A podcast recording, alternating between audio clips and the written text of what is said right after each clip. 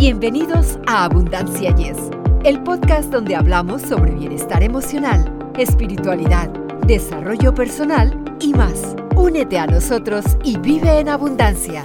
Nuevamente los saludamos con gran entusiasmo sus amigos Victoria Rich y Eduardo Rentería. Nos encanta contar con ustedes en abundancia. Y yes, así es amigos, muy buenos días, muy buenas eh, tardes, muy buenas noches, donde quiera que se encuentren, muy buenas madrugadas.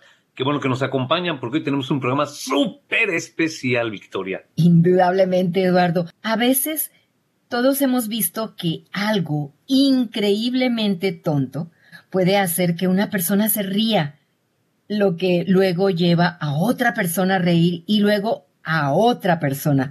Eduardo, ¿alguna vez has experimentado esto? Sí, sí, sí, yo creo que mm, te das cuenta cuando estás con tus amigos, tu grupo de bueno, los hombres, por ejemplo, en México, estabas con un amigo y de repente él decía algo, se reían, y al rato los 15 que estábamos ahí nos empezábamos a reír todos, ¿no? Yo creo que es contagiosa, ¿no? La risa debe ser contagiosa. También te puedes empezar a reír cuando no tienes idea de por qué las otras personas se están riendo.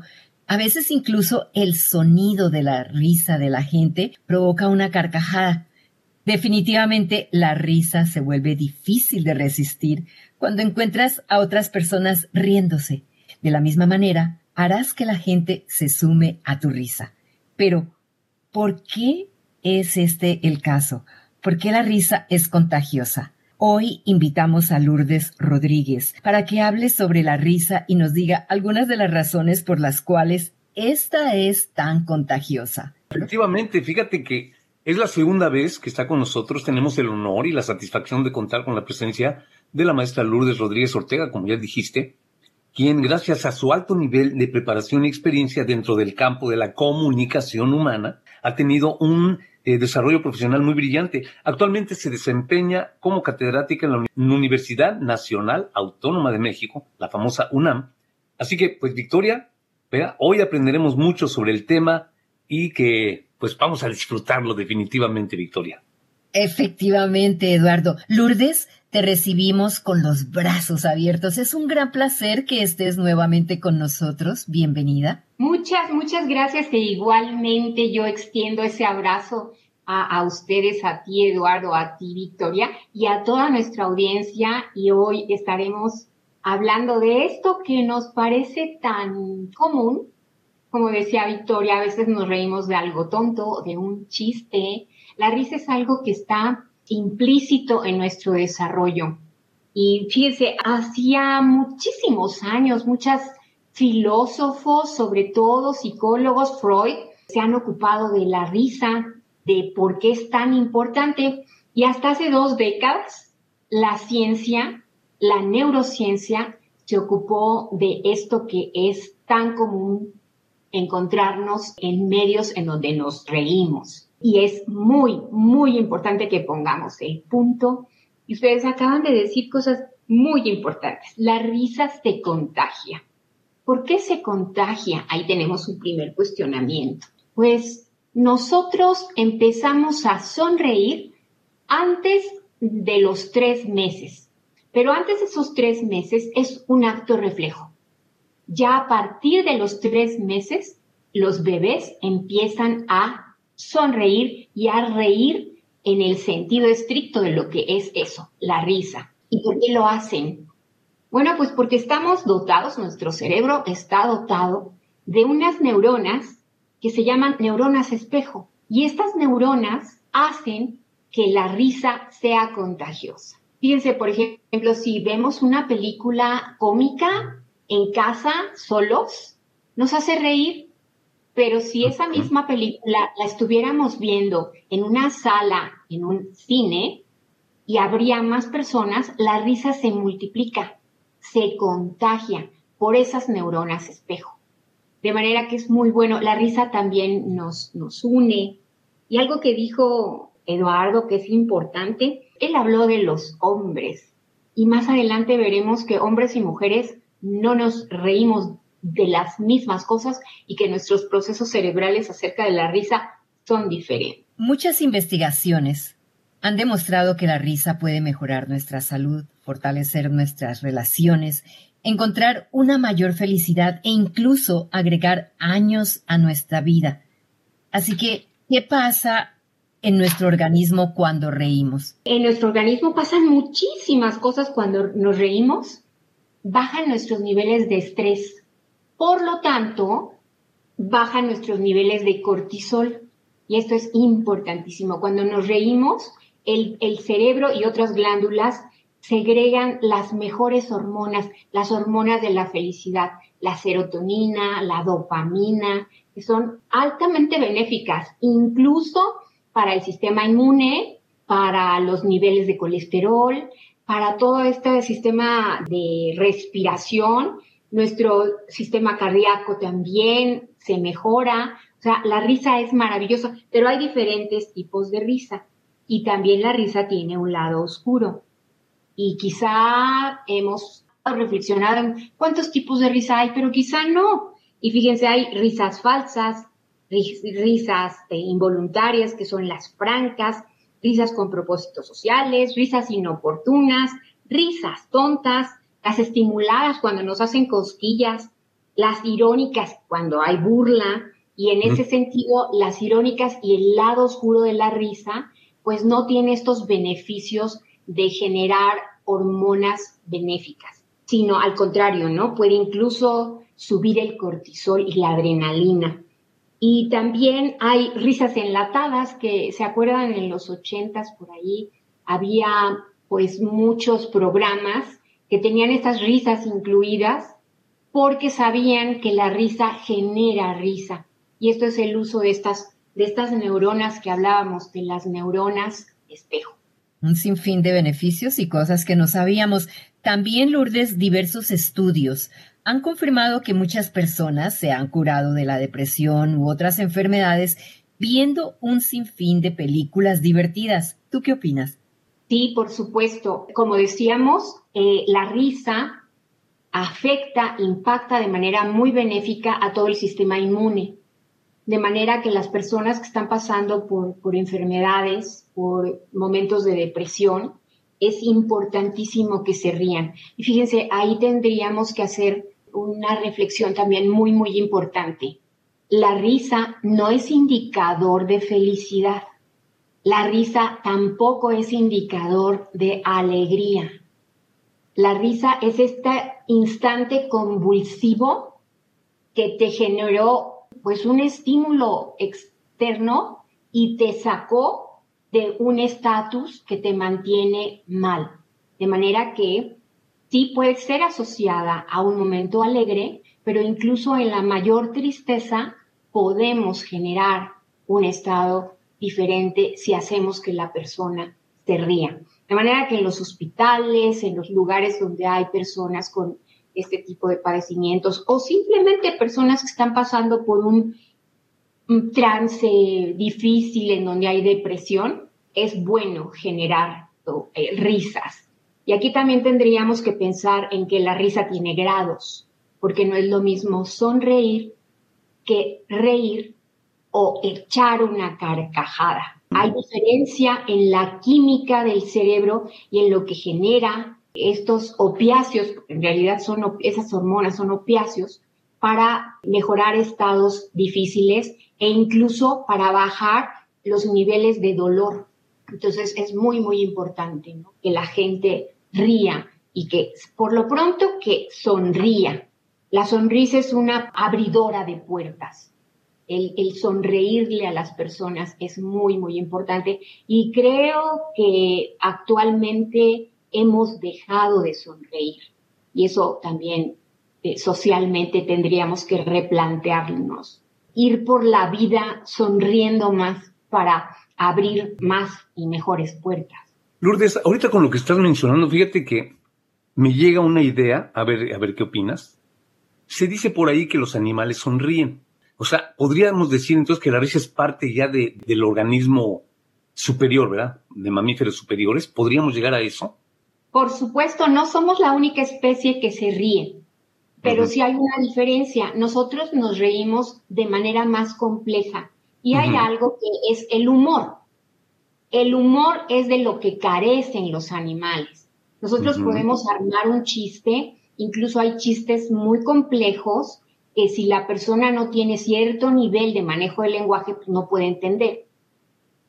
Entonces, es, la diferencia está en el humor, pero se ríen, las ratas se ríen, los chimpancés, los, todos los simios se ríen, las vacas se ríen. La diferencia es que tú no le puedes contar un chiste a una vaca y la vaca se va a reír, porque eso entra en, la escala del humor.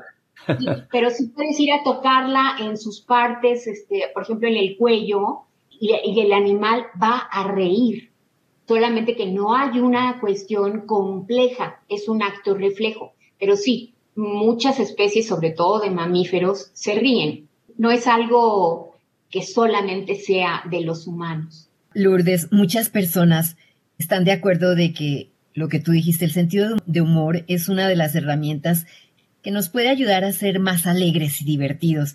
Entonces, ¿qué se puede hacer para desarrollar el buen humor? No hay muchas recetas ni fórmulas específicas para reírnos, pero sí es muy buena a tener prácticas. Cada uno puede desarrollar sus propias prácticas. Una, esa es muy fácil de llevar a cabo, es que cada vez que nos levantemos, nos veamos en el espejo, porque además todos los seres humanos, lo primero que hacemos al levantarnos es buscar nuestra propia imagen.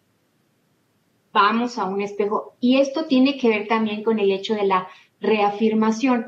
Quizá no hemos reflexionado en el hecho de que el ser que menos vamos a poder ver durante toda nuestra existencia somos nosotros mismos. Siempre que vemos un espejo, nos buscamos y esto nos reafirma.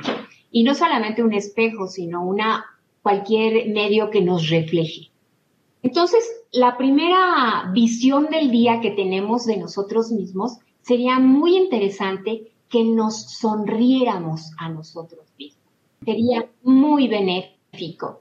Otra sería, rodéate de personas que te hacen reír. Por ejemplo, fíjense, en el cortejo, pues en el noviazgo, en el, en el ligue de una pareja, es muy importante la risa. Y aquí suceden fenómenos interesantes. A los hombres que están tratando de seducir, les interesa muchísimo, de manera consciente o de manera inconsciente, hacer reír a esa mujer que los atrae. La risa va a ser una parte del cortejo. Entonces, busquemos cada uno medios que nos hagan reír. Busquemos, fíjense, los niños, los bebés de tres años, ya es un niño, ¿verdad? Pero bebés entre un año y, tres, cuatro años, se ríen alrededor de 400 veces al día. ¿Mm? En cambio, un adulto promedio se ríe los que bien les va alrededor de 40 veces al día. O sea, de 400 pasa a 40. Y aquí implica mucho las cuestiones sociales. Parece como si la risa estuviera mal vista. Tiene mala prensa, o sea, ¿Por qué te estás riendo? Aquí todo es serio. La empresa tiene que ser seria, la oficina tiene que ser seria. Y ahí cometemos un error, porque en cualquier medio podemos sonreír y podemos llegar a la risa sin que esto baje nuestra productividad o baje nuestras relaciones sociales. Entonces, hay que reírnos mucho, ¿no? Los niños se ríen de tonterías y a veces decimos, ay, parece chiste de niño, ¿no? De esos chistes tontos tendríamos que ser un poco más. Pero hay una razón y es de carácter también eh, evolutivo y es de carácter de procesamiento cerebral. Y es que estamos, eh, tenemos una parte del cerebro que está en nuestra frente. Adentro de nuestra frente está algo que se llama la corteza cerebral, la corteza prefrontal cerebral, que es como un filtro, es quien frena estos estados de, risa tonta o de risa que la gente puede criticar. Y entonces la, parte prefrontal dice, a ver, cálmate, no te rías tanto, que tus carcajadas no sean tan exuberantes, en fin, ¿no? Esta corteza prefrontal es muy importante en nuestra vida porque es donde se generan las grandes decisiones, pero también es un filtro que nos frena mucho. Y entonces entre la sociedad, la empresa, la oficina, estamos como muy frenados hacia reírnos. Entonces, ¿por qué ¿Tú crees que hay personas que les cuesta reír por esas limitaciones? Puede ser por esas limitaciones, pero no. Fíjate, Victoria, que pensando esas personas que les cuesta tanto trabajo reír, yo creo eh, es más de carácter cultural y, y los frenos acá son más sociales, más de cómo ha sido tratada su vida en el sentido de formalidad. Que insisto, la risa no tiene por qué quitar la formalidad a, una situación. Podemos eh, tener eh, situaciones de trabajo muy, formales o estar en, en situaciones de gran responsabilidad y podernos reír, ¿por qué no? Esto alimentaría más esta relación que podemos entablar con personas. Ya lo dije, la sonrisa y la risa abren puertas, abren caminos. Cuando tú vas en el coche, volteas y sonríes y la sonrisa te regresa, tomas una postura mucho más amable ante la vida, ante el tráfico o ante las situaciones a veces complejas que vivimos, sobre todo los que vivimos en ciudades. Lourdes, con lo que acabas de decir, me surgen dos preguntas. Primero, dijiste, alguna vez oí por ahí que decían, eh, hicieron una encuesta, en fin, hace años, y le decían a las mujeres que qué es lo que preferían de un hombre, que me haga sentir tan a gusto, que me haga reír, dice, y podemos perdonar cosas como infidelidades o no sé qué, si el tipo te hace reír. Esa es una. La otra es por eso los políticos de repente sueltan chistecitos para caerle bien a la gente y que la gente los vea como humanos. No dice, ay, mira qué simpático es este. Ay, pues sí, voy a votar por él, ¿no? A ver, son esas dos cuestiones. Es cierto, la risa te da pautas de eh, confiabilidad. Y otra vez, son estas neuronas espejo. Es el hecho de encontrarte en el otro. También se ríe, también es humano. Ahora, lo que decías con respecto a la pareja, es cierto. Es muy importante que un hombre te haga reír. Y no porque sea un payaso, sino que porque genere situaciones en donde ambos rían, porque no se trata de que te rías tú sola y tu pareja no, sino que compartamos esa risa. La, risa generalmente se comparte. Y ya que hablas de pareja, ¿quién creen que se ríe más los hombres? ¿Quién creen que goza más de los chistes? ¿Los hombres o las mujeres? Los hombres, Los hombres Yo también pienso como Victoria, los hombres. No, los hombres, y esto está ah, estudiado a nivel de neurociencia. El hombre eh, se ríe por una respuesta más rápida, más directa, más lineal. La mujer es más compleja. Está estudiado que los hombres cuentan más chistes, pero las mujeres los saborean más. Además, una mujer le puede dar varias interpretaciones. Esto tiene que ver también con nuestro cerebro. La mujer tiene dos capas del cerebro, dos partes muy importantes del cerebro en el hemisferio izquierdo, que son la comprensión del lenguaje y la respuesta motora rápida. En el hombre no está tan desarrollado. Entonces, la mujer complejiza más el humor que el hombre aunque el hombre cuenta más chistes. Los hombres siempre andan contando chistes, pero son más lineales. Se ríen y se acabó. O sea, muy lineal, empieza, acaba y ya. La, respuesta es muy inmediata. La mujer lo complejiza más. Entonces, Victoria y yo contestamos bien, ¿quién se ríe más los hombres? Porque somos más simples, ¿no? Es que ahí va a depender. El hombre generalmente ante un chiste, ¿qué pasa? te echa la carcajada. Sí, sí, sí. La mujer quizá también porque entra en función la parte prefrontal, no se carcajea de la misma manera, pero lo goza más y, más prolongadamente. Y esto es cuestión de cómo se procesa cerebralmente un cerebro femenino que en un cerebro masculino. Y si no nos podemos reír a menudo, pero queremos capturar sus beneficios, entonces, ¿es válido fingir una risa o una sonrisa? Esto es muy interesante, Victoria, porque a veces estamos pasando por situaciones difíciles en las que si a partir, por ejemplo, de estos conocimientos sabemos que reír es muy benéfico, sí podemos tratar de forzar, fórzate a sonreír, fórzate a reír, pero ve en busca de un núcleo social, de tus amigos, de tus amigas, de una cena o de un momento en el cual se puedan generar risas. Recuerden, sentimiento y emoción no son lo mismo y a veces tenemos sentimientos difíciles porque los generó alguna situación y entonces el sentimiento te lleva a estar muy deprimida, pero puedes estar deprimida y reír. Acuérdense que tristeza no es a fuerza el hecho de caer y no poder buscar dentro de ese medio los vectores que te puedan salvar, ¿no? Entonces ahí la risa va a ser un, un factor muy, muy importante.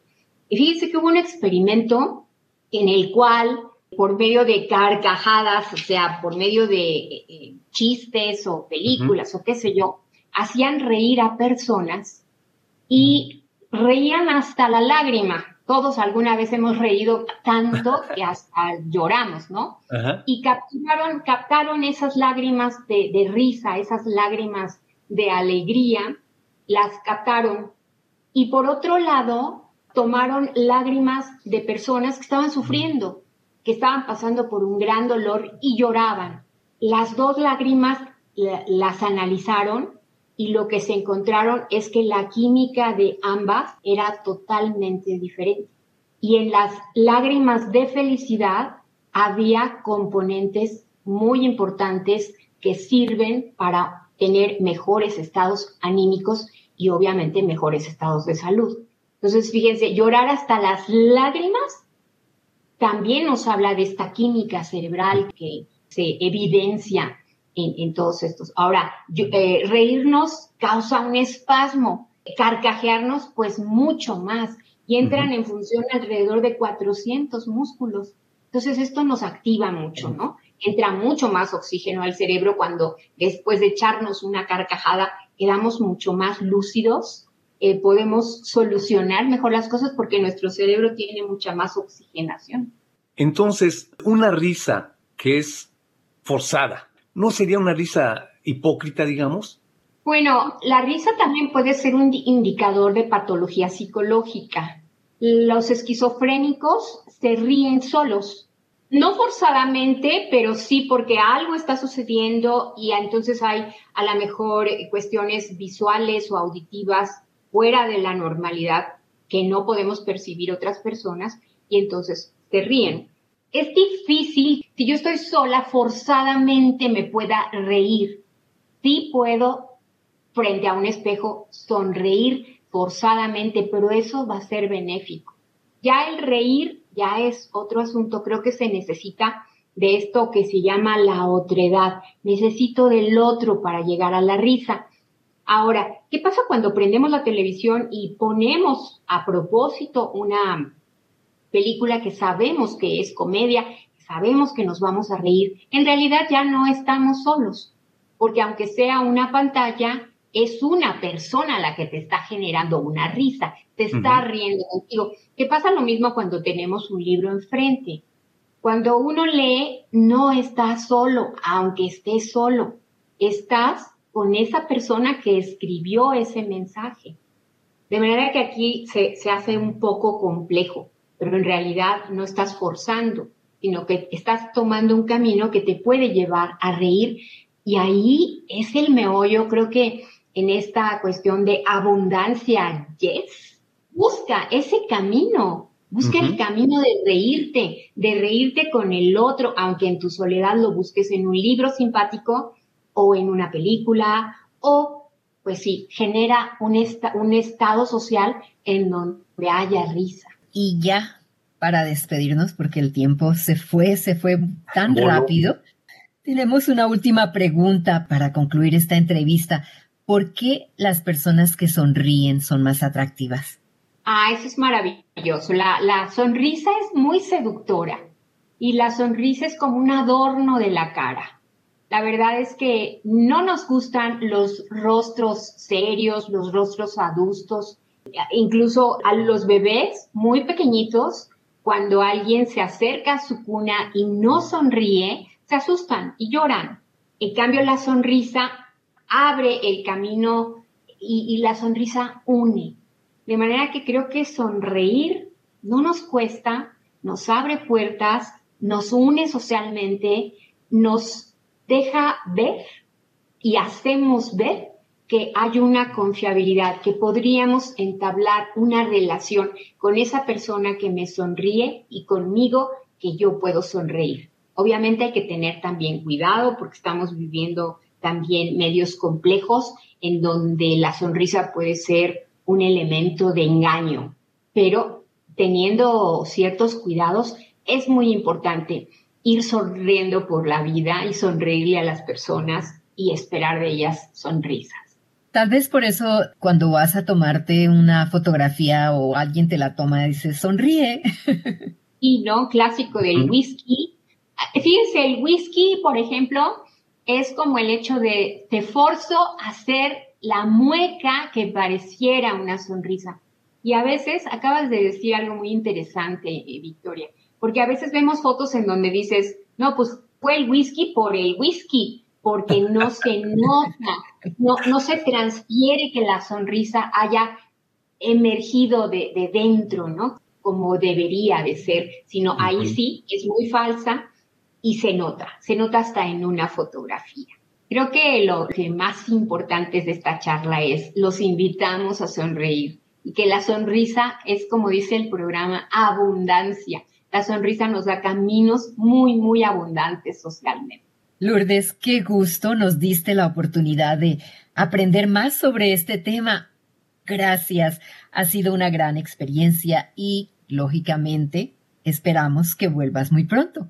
Pues para mí es un placer, es un gusto siempre estar con ustedes y que esto llegue a una gran audiencia y que nos hagan saber también qué opinan. Pues sí, Lourdes, me hago eco de de la voz de mi compañera Victoria y de veras te lo agradecemos mucho. Y ahora sí voy a estar bien. De por sí yo medio me río mucho. Pues muchas gracias, de veras, Luis, por todo lo que nos has pues explicado acerca de la risa. Y sí, tienes mucha razón y ya lo tenemos más concienciado, ¿verdad? Gracias. Gracias, Victoria. Muchas gracias, Eduardo, por darnos los tres esta oportunidad de, llegar a, a otras audiencias y pues juntos haber descubierto esto que, que nos abre muchos caminos, ¿no? Y que nos abre uno hacia el interior. Saber que cuando nos reímos, nuestro cerebro está generando lo mejor que nos puede dar, nuestra propia salud. La risa es salud. Nuevamente, muchas gracias, Lourdes. Y así nos despedimos agradeciéndoles su amable sintonía. Los esperamos la próxima semana en Abundancia. Yes. Y nos vemos a la próxima. Para ustedes que están escuchando Abundancia Yes, realmente nos apoyan si pueden suscribirse en Apple Podcasts o Spotify y déjenos sus comentarios. Así nos ayudan a llegar a más personas y por ende a unirnos más y a vivir una vida mejor y con abundancia. Comparta este podcast.